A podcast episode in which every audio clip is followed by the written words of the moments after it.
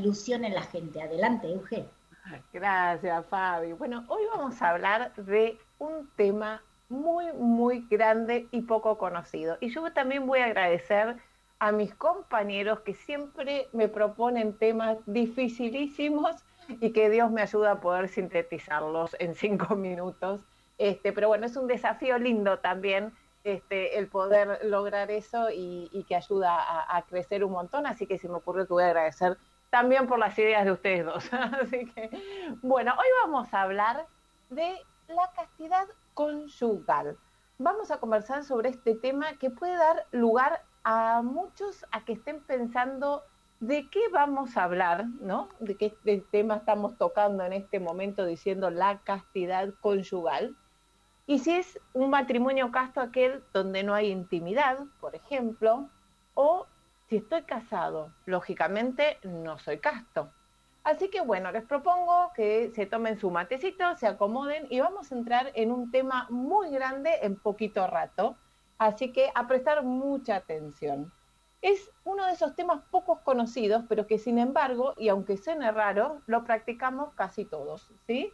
Cuando nos casamos por iglesia y recibimos el sacramento del matrimonio, hacemos una alianza matrimonial, así como la que llevamos en el dedo. Esta es un consentimiento personal e irrevocable. Los dos esposos se dan definitivamente y totalmente el uno al otro. Esta alianza, además de entre los esposos, es a su vez con Dios. Y Jesús en su vida lo dijo claramente, lo que Dios ha unido, que el hombre no lo separe. Ese día nos prometimos fidelidad, nosotros somos fieles, ¿no? Los esposos son fieles entre ellos, tal como Cristo es fiel a su iglesia. Y en esto vamos a hacer una aclaración. Todo lo que tiene que ver con el matrimonio es reflejo también de esa eh, relación entre Cristo y su iglesia. Por eso el matrimonio se defiende tanto, por eso el matrimonio hay que cuidarlo tanto, porque a la, larga estaríamos rompiendo ¿no? Eh, con esta imagen entre Cristo y su iglesia. Esa alianza que hicimos con Él nos compromete a nosotros a ser testimonio de Cristo y esto que dijimos recién, y de su fidelidad por su iglesia. Entonces, al ser fieles entre nosotros, llevamos al mundo entero la fidelidad de Cristo por su iglesia. ¿Se entiende el paralelismo? Es a través de la castidad conyugal o sea, la castidad en nuestro matrimonio, castidad o continencia es una palabra este, también que tiene que ver con esto, ¿no? El poder dominar las pasiones, de alguna manera el poder dominarnos a nosotros mismos. Y castidad es una palabra que está hoy en día muy mal vista, pero realmente este, hay que empezar a cambiarle la mirada también a, a esta palabra, ¿no? Entonces decíamos que a través de la castidad en nuestros matrimonios es que testimoniamos esto, por ejemplo, cuando no dejamos entrar a terceros.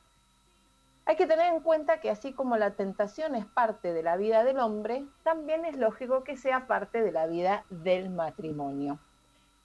Este tema, además de la fidelidad entre los cónyuges, abarca dos aspectos más. Los esposos han de vivir la castidad conyugal para ser dignos cooperadores de Dios en su vida sexual. ¿Qué significa esto? Y acá entramos en un tema un poquito más difícil.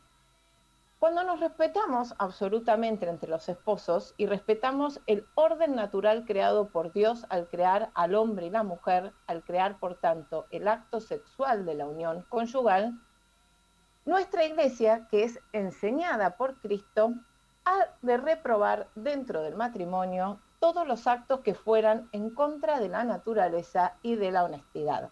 ¿sí? Bueno, por el horario también es un tema que es medio difícil como explayarse, pero creo que se entiende, ¿no? Eso ayuda a dar respuesta cuando nos preguntamos qué puede suceder o no dentro de una relación matrimonial. Entonces, nuestra iglesia, repito, eh, eh, enseña que todos los actos que fueran en contra de la naturaleza y de la honestidad este, no, estarían como reprobados, no serían lo que nuestro Dios creador cree. Y bueno, aquel que, eh, quiera probarlos, digamos, tendría que vivir esta castidad también para no hacerlo e ir con el plan de Dios. Y aplica también en un ámbito más, que es cuando un matrimonio decide postergar la llegada de un hijo, por los motivos que ellos crean necesarios, y siempre dentro de lo, lo, que conocemos como la paternidad responsable, no como un acto egoísta, ¿no? Pero a veces es cierto que durante el matrimonio es conveniente que los hijos eh, se, tengan un espacio entre ellos por, motivos que serán propios de cada pareja. Entonces ahí también entra en juego esto de la castidad o la, o la continencia conyugal que se aplicará durante esos días de mayor fertilidad. Por eso entendemos la aplicación adecuada de un método natural de fertilidad que implique el conocimiento del funcionamiento natural del cuerpo. Entonces, al conocer el funcionamiento natural del cuerpo, también voy a tener que aplicar la continencia conyugal durante los días más fértiles, ¿no? Porque estamos hablando de espaciar la fertilidad. Así podemos entrar en el verdadero significado de la castidad o, continencia, que no significa absolutamente rechazo ni menosprecio de la sexualidad humana. Significa más bien la energía espiritual que sabe defender el amor miren, de los peligros del egoísmo, de la agresividad y sabe promoverlo hacia su realización plena.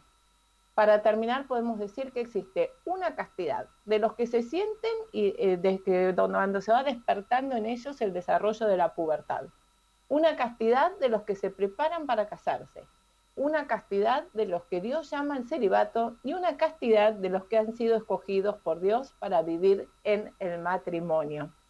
¿Sí? Así que bueno, también pensaba, ¿no? Esto de, empezar a cambiarle mm, la, visión a la palabra castidad, a cómo ha sido el matrimonio de María y José, que ha sido totalmente casto y sin embargo, cómo la castidad también ayuda a la pureza del corazón, ¿no? A purificar realmente el corazón. Así que bueno, de forma muy cortita, un tema muy grande que entra en tres ámbitos de la vida del matrimonio. Así que espero que se haya entendido. Buenísimo, excelente. Sí, sí, realmente.